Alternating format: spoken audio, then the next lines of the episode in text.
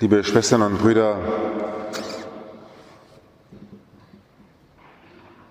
im aktuellen Spiegel erzählt eines der Missbrauchsopfer des Pfarrers, der in Oberhammersbach über Jahre sein Unwesen getrieben hat, von Erzbischof Zollitsch gedeckt worden ist, was ihm da alles widerfahren ist. Sehr minutiös. Es ist erbärmlich und ekelhaft. Und Bruder Jeremias, der vor 15 Jahren Kaplan in Oberhammersbach war, hat damals schon uns gesagt, der Zollitsch, der lügt und betrügt, wie er nur kann. Und steht auf der Seite des Priesters, den er deckt und deckt. Und war selber als junger Priester sehr verzweifelt, dass Kirchenobrigkeit so ist. Dann lese ich noch in der Zeitung Dillinger, der große Priester für die rechtskatholische Bewegung in Deutschland, auf dessen zweiten Stock man die ganzen pornografischen, erotischen Fotos entdeckt hat, sein Neffe. Dann frage ich mich, wie lange soll das jetzt noch so weitergehen? Also, wie lange soll das jetzt noch so gehen? Und da ich ja Mensch bin und ein ziemlich erfahrener Seelsorger, kann ich Ihnen jetzt schon sagen, das wird noch lange so gehen. Bei so viel Personal und so vielen Menschen, da gibt es viel zu entdecken. Unter jedem Dach ein Ach, das gilt ja für eine Familie genauso wie für die Kirche, für jeden Sportverein und überall. Wie lange soll das noch so gehen?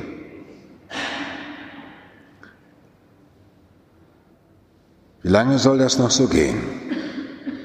Das fragt sich ja nicht nur jetzt die Kirche und jeder, der in der Kirche ist, wie lange soll das jetzt noch so gehen, dass die Wunden und die Tiefschläge und das Negative, das so wahnsinnig groß ist und sich wichtig macht, wie lange soll das noch gehen? Das fragt man sich ja nicht nur da in der Kirche, das fragt sich ja auch die Mitglieder der Gesellschaft. Der Habeck wird jetzt gerade vorgeführt. Nepotismus bei den Grünen. Und man lacht sich dann kaputt, dass auch die Grünen, ja. Ein Finger, der sich ausstreckt, hat ja bitte drei Finger, die zu einem zurückweisen. Ja. Wie lange soll das noch so gehen, in unvollkommenen Welten leben zu müssen? Die können alle noch so gut organisiert werden. Am Ende gibt es überall wieder irgendwas, was nicht funktioniert. Gucken Sie mal, wie die Pflege funktioniert in Deutschland. Haben Sie schon mal einen Termin beim Arzt gemacht? Wie lange soll das noch so gehen? Gehen Sie mal durch ein Pflegeheim.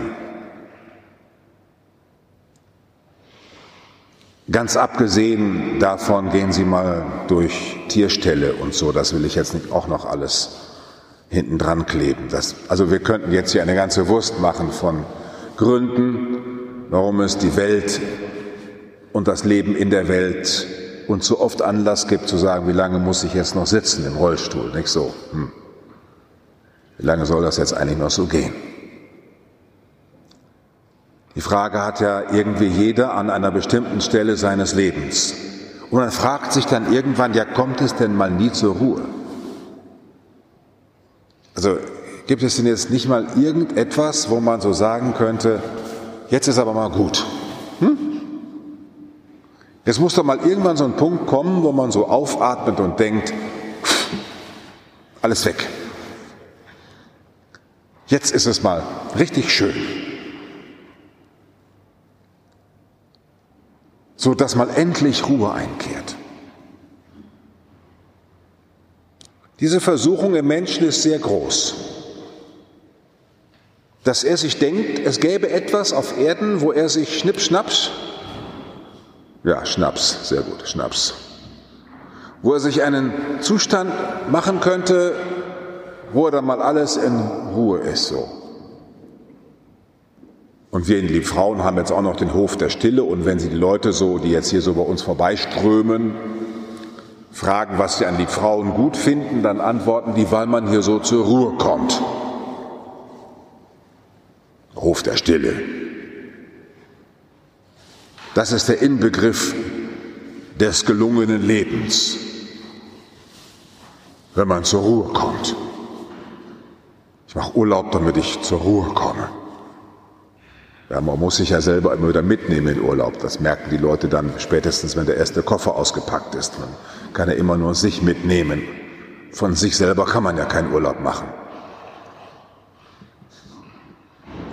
Aber zur Ruhe zu kommen, dass das endlich mal alles ein Ende hat, dieses ständige aufgeregt werden und vor allen Dingen diese ständigen Gründe, wo man so sagt, das ist doch alles hm, so.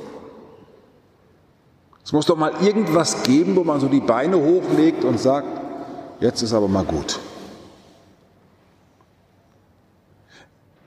Liebe Schwestern und Brüder, das ist eine große Sehnsucht im Menschen, die Zeit abkürzen zu wollen, die Zeit der Aufregung, die Zeit des Beanspruchtwerdens, die Zeit, sich mit etwas auseinandersetzen zu wollen, das mal ganz schnell abzukürzen.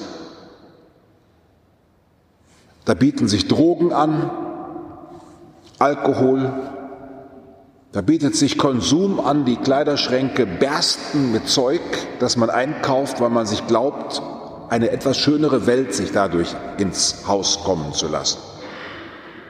Lässt nochmal die Wände streichen, macht sich's nochmal schön. Irgendwie so. Eine ganze Industrie lebt davon. Einschließlich Esoterikmessen, die ihnen grüne, gelbe, gestreifte Steine anbieten, Tees aller Art und Güte, die alle ihnen anbieten, wenn sie die richtig einkaufen und möglichst regelmäßig im Abo selbstverständlich, dann werden sie sich Ruhe und Zufriedenheit ins Haus reinholen. Google sagt, das Wort Zufriedenheit ist eines der meistgesuchtesten Wörter im Internet. Gelassenheit und Zufriedenheit. Das sind so die Suchwörter, mit denen man am meisten Geld verdienen kann bei Google Ads. Ja, und es geht nicht.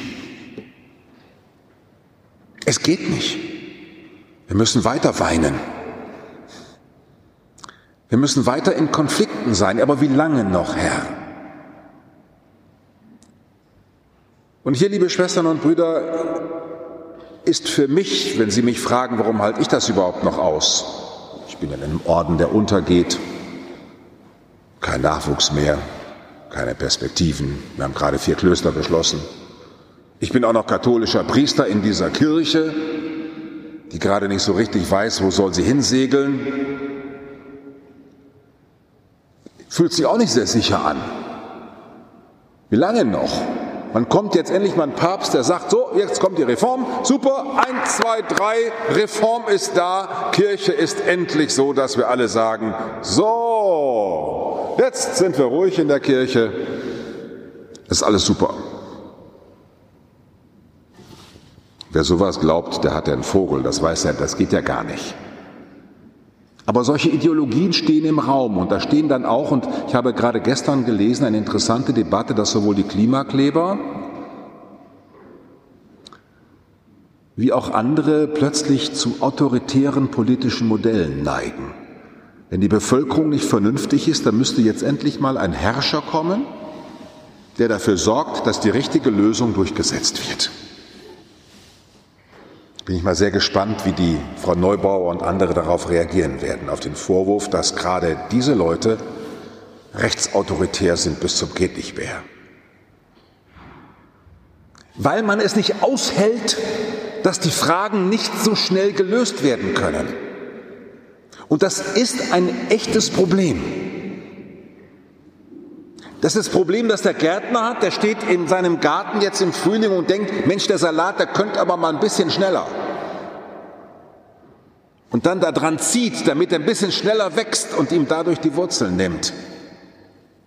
Das Kind könnte doch ein bisschen schneller lernen. Wir gehen zur Apotheke und holen die richtigen Medikamente, damit es ein bisschen länger ruhig am Tisch sitzt, um ein bisschen länger ruhig zu lernen. Es gibt solche Eltern, die vor lauter Liebe zu ihren Kindern sie mit Medikamenten vollstopfen, damit sie endlich so werden, wie man sich das vorgestellt hat. Von den Schönheits-OPs mal ganz abgesehen. Statt drei Jahre im Fitness First zu trainieren, lässt man sich das Fett einmal absaugen, damit man schneller so ist wie man gerne wäre. Mit viel Geld mit verdient, bis hin falsche Politik gemacht. Liebe Schwestern und Brüder, es ist schon eine Frage, wie lange gehe ich jetzt eigentlich, wie lange soll das alles noch gehen? Wie erhalte ich eine vernünftige Kraft, die mich einerseits nicht blind macht? Opium für das Volk. Hm? Also eine Kraft, die mich einerseits nicht blind macht, also handlungsfähig lässt, denn wir sollen uns schon einmischen und mitdiskutieren, bitteschön. Es ist mir ein bisschen merkwürdig, dass die Katholiken so eine Spiritualität haben, die heißt, sobald man in eine Partei eintritt, kann es nicht mehr richtig christlich sein. Da muss man ja streiten und streiten ist nicht christlich. Lieber pflegt man so eine Art Wohlfühlspiritualität. Nee, nee, nee. Wir sollen uns schon einmischen und mitmachen, in verschiedenen Parteien mitdiskutieren. Also wie kann man Christ, wie kann man einerseits in diesem Wie lange noch Herr irgendwie bestehen bleiben, ohne so betäubt zu werden,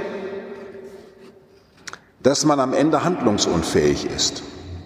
Und hier, liebe Schwestern und Brüder, bietet sich das Bild des heutigen Sonntags an. Da heißt der gute Hirtensonntag. Und das Tagesgebet, das Tagesgebet hat eine Formulierung und die Tagesgebete sind ja Urgestein des christlichen Betens. Da heißt es, Herr unser Gott, dein Sohn ist der Kirche siegreich vorausgegangen als der gute Hirt.